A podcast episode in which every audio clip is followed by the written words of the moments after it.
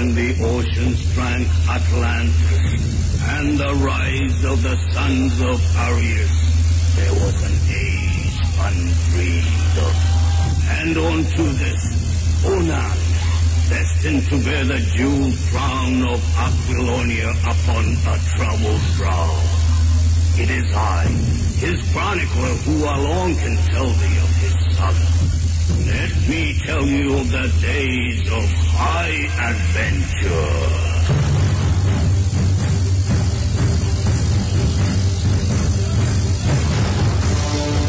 Bienvenidos al Tambor del Brook.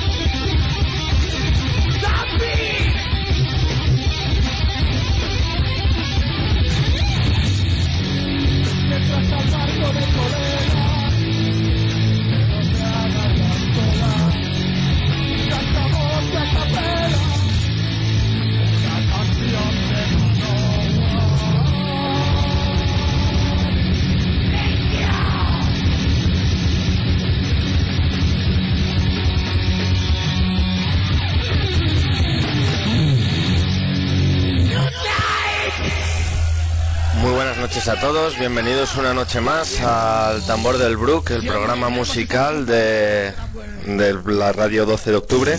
El grupo que estáis escuchando es Gigatron y por lo tanto esta noche no solo vamos a hablar de música, sino que va a ser un programa, yo lo, lo calificaría también como un programa de teología, debido a que Gigatron, por si no les conocéis, os introduzco hacia esta nueva religión, son los dioses del freak metal.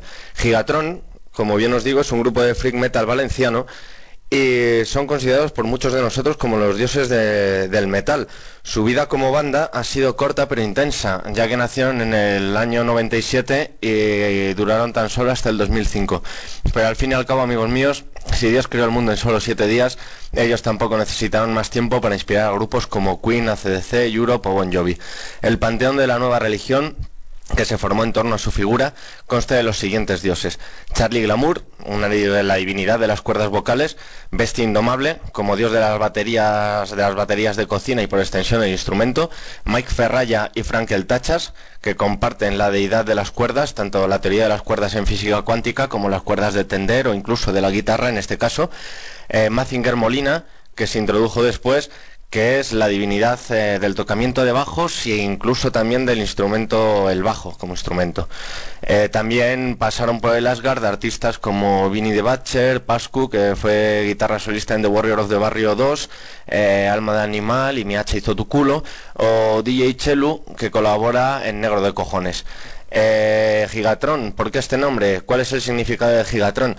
Según su líder, Charlie Glamour, en palabras textuales, un tron es una unidad de fuerza del copón y giga es mil, por lo tanto, gigatron es mil veces un tron, lo que indica la tralla que repartimos.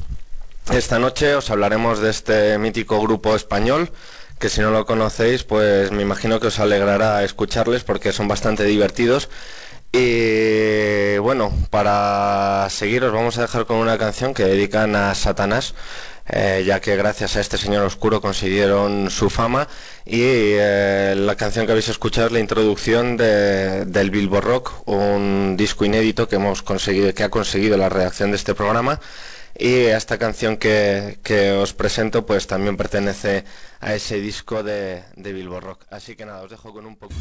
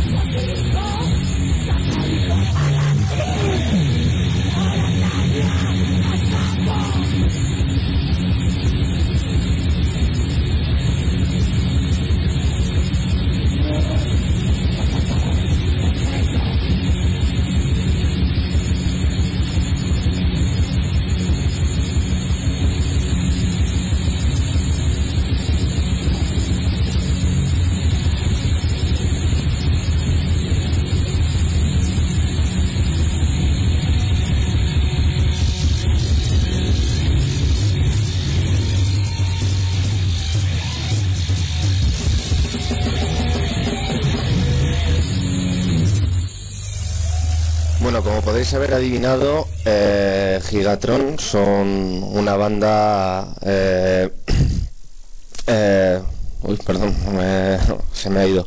Es una banda humorística que imita el heavy metal de los 80 y 90 y exagerando las actitudes, la estética y elementos típicos del heavy metal. En sus conciertos les podéis ver pues bueno, unas mallas muy ajustadas, con el relleno en el paquete eh, muñequeras de pinchos de goma espuma gigantescas, eh, pelucas bastante dantescas. Y mm, debido a esto se hace una exaltación del lema de sexo, drogas y rock and roll, por lo que me veo obligado a informaros de que bueno, en sus canciones hacen apología de la politoxicomanía, pero como algo sarcástico, que quede claro, eh, ya que desde esta radio no defendemos ni mucho menos el consumo de este tipo de sustancias. La banda surge en Valencia, como os comentaba, y surgió como siguiente paso a la banda conocida como Choco Crispis. En 1997 grabaron una maqueta llamada Huracanes del Metal, eh, subtitulada como Life in Donington 97, con la que se hicieron bastante eco por la zona valenciana.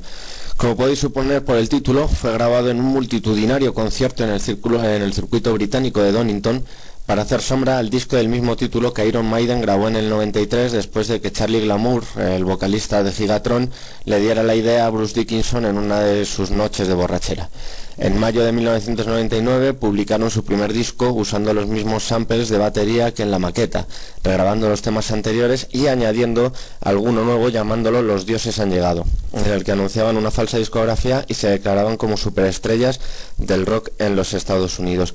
Considerados como un grupo de culto en el mundo del freak metal, su historia ha venido incluso salpicada por leyendas urbanas oscuras de muy diverso pelaje y hacia 2003 circularon historias sobre un supuesto accidente de tráfico sufrido por la plantilla de Gigatron en el que todos sus miembros se habían extinguido. Por fortuna no fue así y bueno, de todas maneras, eh, ¿qué habría sido de Gigatron si hubieran perecido en ese accidente?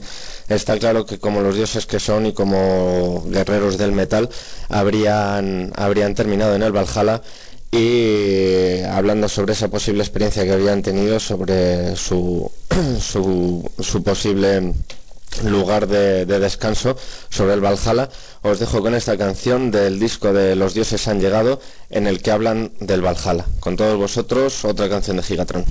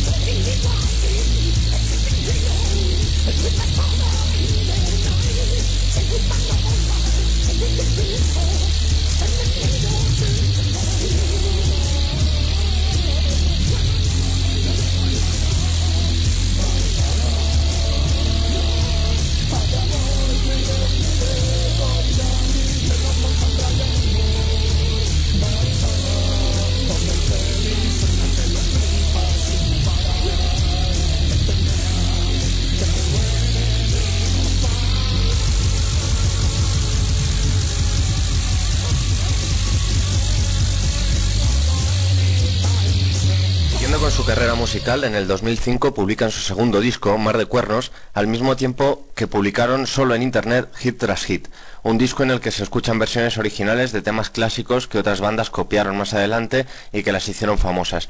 En diciembre de 2005, Bestia Indomable y Frankel Tachas dejaron el grupo por motivos solo revelados a sus fans. Dos de sus miembros fundadores, también activos en la primera época de Choco Crispis, grabaron a modo de broma una maqueta que nunca vio la luz por las posibles represalias y la polémica que pudiera haber generado bajo el nombre de The Montoya Brothers, en la cual se versioneaban canciones de la banda británica de Police, con un estilo musical perteneciente al género del flamenco y letras humorísticas modificando los originales y adaptándolas al idioma castellano. Actualmente, tres de sus miembros forman parte de Tortilla de Patatas tras la separación del grupo y aparte de los, eh, las canciones típicas de, del heavy metal, bueno, pues por supuesto también incluyen alguna baladita, alguna canción romántica, como podría ser el caso, por ejemplo, de la canción de Tú eres mi veneno, y qué mejor ejemplo que ponerosla para que podáis deleitaros con ella. Así que tú eres mi veneno. Quiero confesaros una cosa. A veces cuando estoy llorando con la cabeza hundida en una montaña de farla en mi limusín, me acuerdo de que también tengo sentimientos. No todo va a ser caña, arriba y éxito. También tenemos nuestras nenas, los celos. También tenemos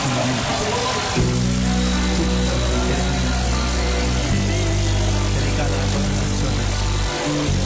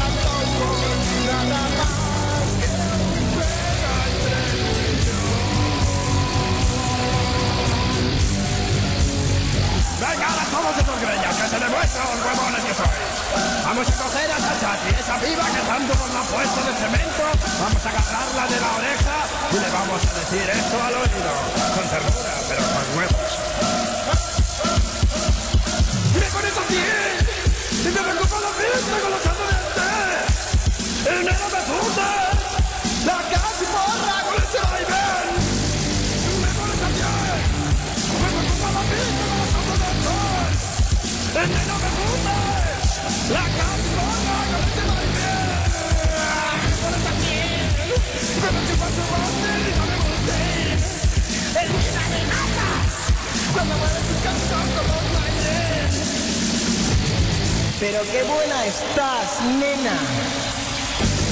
¡Qué cartuchines!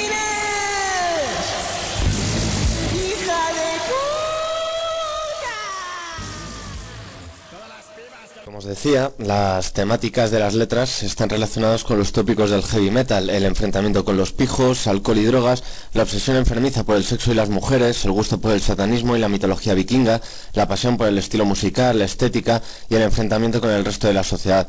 Su discografía se divide en cuatro discos que son, bueno, realmente cinco, eh, ya que son los huracanes del metal, que es el Life in Donington del 97, Los dioses han llegado en el 98, Mar de Cuernos del 2005 y Hit eh, hit, tras hit del 2005 también. Aparte del disco de Bilbo Rock, eh, Life in Bilbo Rock, no se sabe la fecha, se rumorea por ahí que a partir de tunear un DeLorean, pues bueno, eh, consiguieron llegar al pasado, eh, tal y como la película de Viaje Retorno al Futuro, y mm, hicieron, por eso se los considera inventores del heavy metal, ya que llegaron a finales del siglo XIX y grabaron ese disco de Life in Bilbo Rock.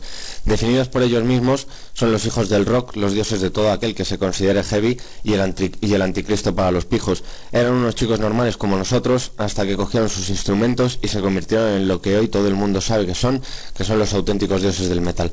Como parte de sus hazañas, os podría contar, por ejemplo, que en el 2002 apoyaron la revolución antipijo, liderados por su vocalista Charlie Lamour, el cual mató a mil pijos con el mástil de su guitarra en la batalla por el océano. Su batería, más conocido como La Bestia, que se fabricó porros con párpados de pijo y forró su chupa con intestinos de pijas después de haberse follado a las que estaban cachondas y a las que no, simplemente les partió la cara con sus baquetas, obteniendo así la condecoración especial como Matapijos Number Juan. El resto de integrantes de la banda son los escuderos del batería y el vocalista. En 2006 también se enfrentaron en una dura batalla a muerte contra el caballo de Ralph Lauren y el inventor de Dolce Gabbana. La batalla ya duraba 14 días y 6 noches y en ese tiempo Charlie Glamour consiguió herir al caballo, pero el cabrón de Dolce Gabbana Dolce Gabbana le azotó con su cinturón debilitándose los giga. La batalla se inclinaba hacia la alianza pija, pero al amanecer del séptimo día por el horizonte aparecieron Víctor García, Leo Jiménez, José Andrea Bon Scott, Bruce Dickinson, Mustaine y Lemmy. Víctor García dio forma a un grito que continuó Leo Jiménez y José Andrea, mientras Lemmy, Mustaine y compañía tocaban un solo conjunto y salvaje con sus nuevas y flamantes Stratocaster. Entonces rompieron el núcleo de la alianza pija y la bestia aprovechó para asestar dos Kamehame que acabaron con los pijos, aunque no para siempre. Los pijos prometieron que algún día volverían, aunque Gigatron estarán allí siempre para defendernos contra esa plaga sin fin. Y referente a estas batallas que se cuentan sobre los Gigatron, pues esta canción, titulada Tormenta de Hostias, Hell Wait, perteneciente a su disco Mar de Cuernos, en las que nos habla sobre su odio hacia los pijos.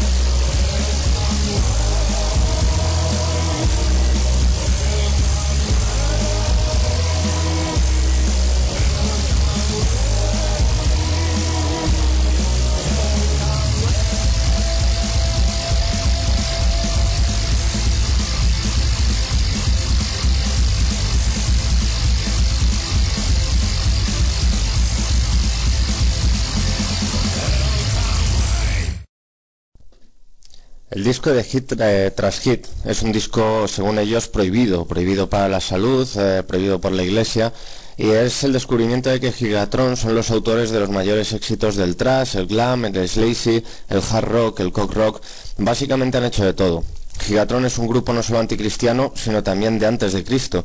Lo que quieren demostrar con este disco es que los pilares de la civilización, como les gusta llamarlo, eh, del metal, los pilares los construyeron ellos a golpe de polla, de hacha y de cuernos. Y aquí están, divididos en dos, uno de ellos, Mar de Cuernos, recopilación de sus mayores éxitos, y el disco prohibido, con temas como Prepárame el Chichi, que Guns N' Roses cambió por Paradise City, Grábame el de Slayer, que un tío con el pelo de palmera, Bon Jovi, llamó Living on a Prayer, y esta grabación fue encontrada en la tumba de un dios mesopotámico en un disco de granito enterrado 3.000 años antes de Cristo, lo cual invalida todas las leyes de propiedad y manda a la mierda todas las teorías de Ramoncín. Así que para anunciaros este disco, el hit tras hit, os dejamos con la canción de Grábame el de...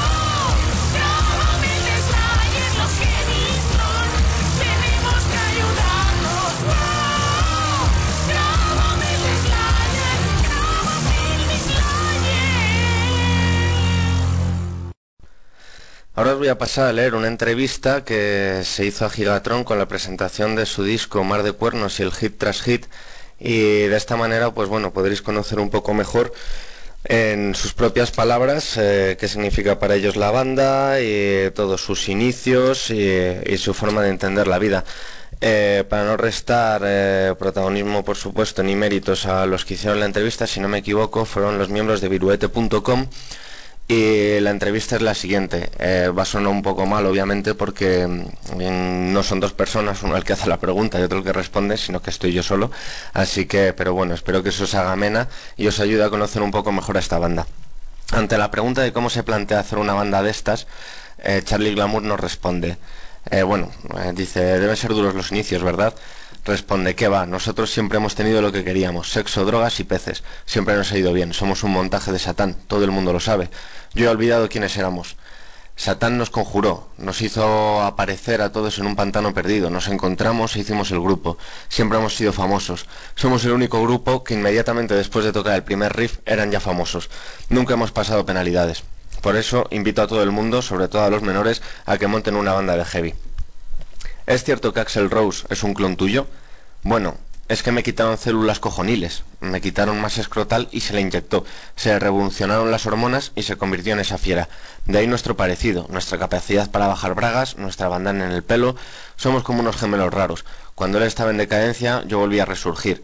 Hay como telepatía. Si escuchamos eh, tus discos al revés, ¿qué encontraremos? Mensajes cristianos. Los heavies, ¿tienen sentido del humor? No sé.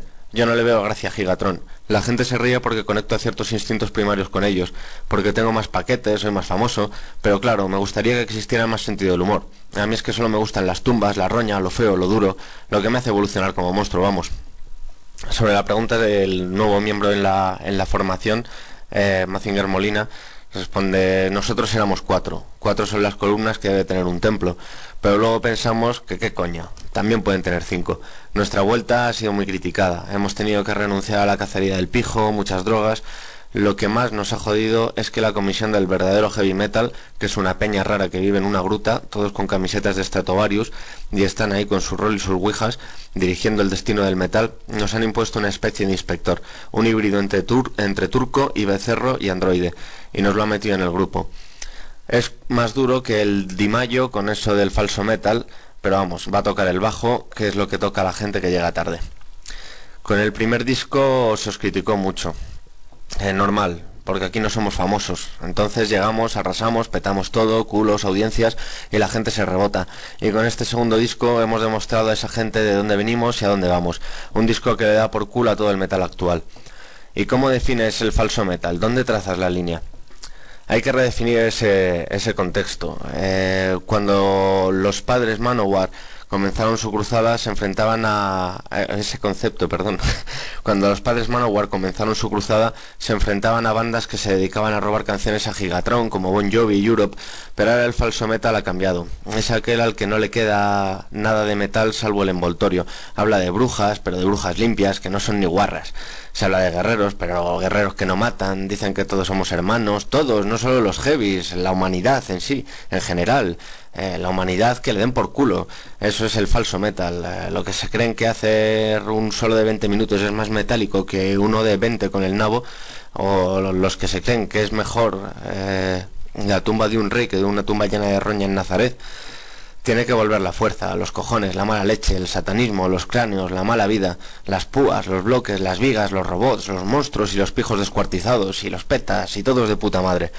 Y para cortar un poco la entrevista y amenizarosla con un poquito de música, ya que han nombrado a Europe, pues bueno, no, miento, ya que están hablando del, falso metal, eh, os voy a poner la canción de Mi H hizo tu culo, que es una canción eh, que habla de lo que puede suceder si algún día le pasarais una canción, eh, un disco de, de metal a alguien que no lo merece como puede ser cualquier moña del instituto o como muchos quizás hemos hecho en cierto momento.